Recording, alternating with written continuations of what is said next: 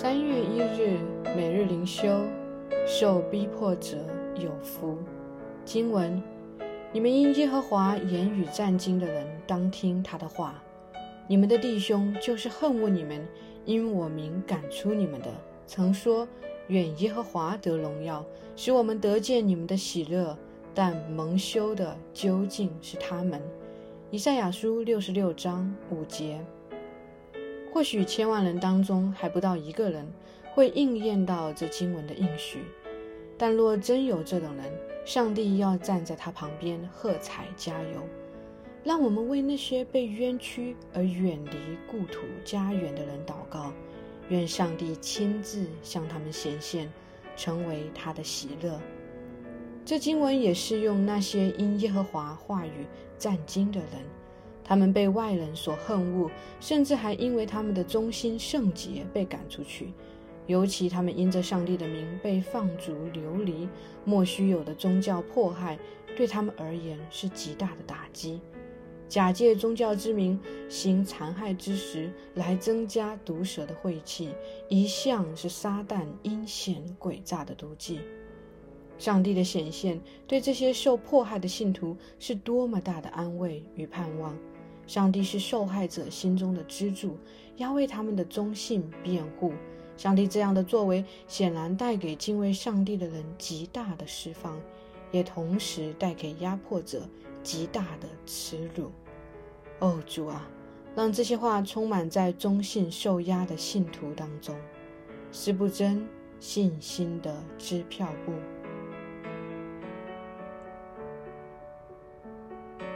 每日读经耶利米书四十三到四十五章不归路。耶利米书四十三到四十五章是本书中最后几章关于犹大国历史的记载。当约翰南假意来询问耶利米应该如何做时，他的心里其实早已有答案。此时的他只是希望从神人口中寻找到一个和他内心相契合的答案，来为他的想法背书罢了。如果耶利米不能给他心满意足的指示，他或许还会去另寻他人，或者直接强行按照自己的想法去行。结果确实，第四十三章开头，约翰南听见耶利米戳穿了他的内心，就气急败坏地呐喊道：“你说谎！”当一个人内心的计谋被戳穿时，常常会慌不择路地选择否认和掩盖。然而，越是如此，就越表明这个人对于自己的内心的选择执迷不悟。约翰南甚至指控巴路对耶利米施加压力。从常理来看，显然这是不可能的。巴路怎么可能影响一位勇敢且亲近上帝的先知呢？约翰南此时的做法，只是需要找到一个可指责的对象罢了。最终。在经历了巴比伦王的洗劫和以实玛利的屠杀之后，犹大百姓陷入了第三个糟糕的灾难里。他们被约翰南绑架，全体逃往埃及。不仅如此，他们因为害怕耶利米，因此将耶利米也强行带到埃及。因为他们以为耶利米和上帝之间有亲密的关系，因此挟持耶利米，就好像佩戴护身符一般，可以保护他们逃往之路的平安。逃往埃及是一条不归路。约翰南他们没有想到的是，埃及的法老和夫拉此前就已经在巴比伦王面前失败过一次。他曾经同意帮助西底家对抗巴比伦，但最终没有成功。此时更不能保护他们免受巴比伦的攻击。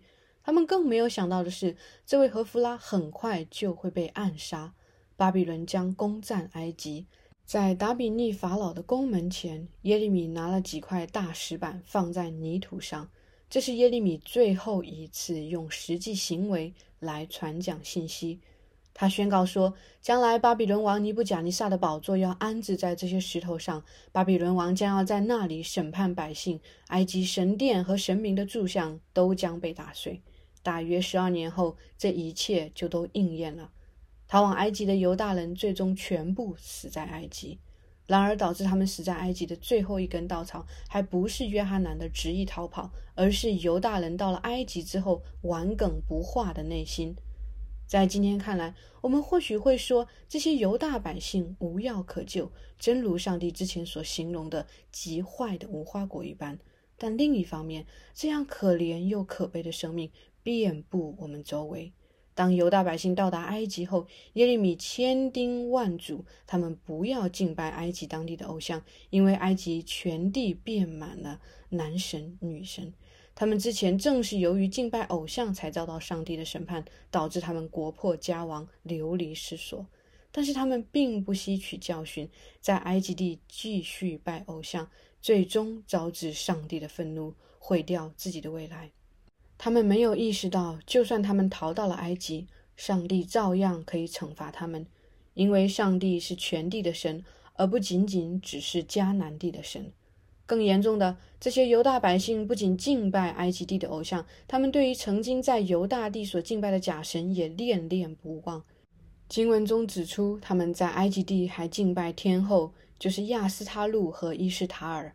他们以实用主义为自己的理念，诉诸于以往的经验。当耶利米指责他们的时候，他们竟然说：“我们必不听从。”耶利米书四十四章十六节，然后振振有词地反驳道：“曾经我们在犹大时秘密敬拜天后，一切都相安无事，事物充足，生活安逸。但是自从约西亚王禁止我们敬拜偶像以后，情况开始变得糟糕了。因此，他们最终的结论是背逆上帝去敬拜偶像，生活反而更好。”我们今天也有多少不信上帝的人，刚硬着自己的内心，定睛于眼前的生活的安逸和富足，来拒绝上帝？有多少时候，我们也常常按照我们自己眼睛所见，以及此刻的个人感受，来定义我们的信仰和人生呢？这群圣遗的犹大地百姓，最终踏上了一条不归路，死在埃及。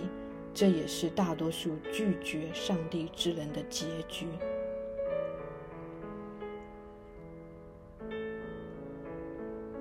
反思与祷告：第一，犹大百姓对于敬拜天后有什么样的误解？你觉得这些误解反映了人类信仰思维中哪些最标志性的误区和迷思？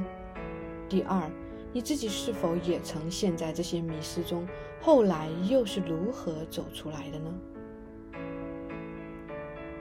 亲爱的天父，我们的心总是顽梗。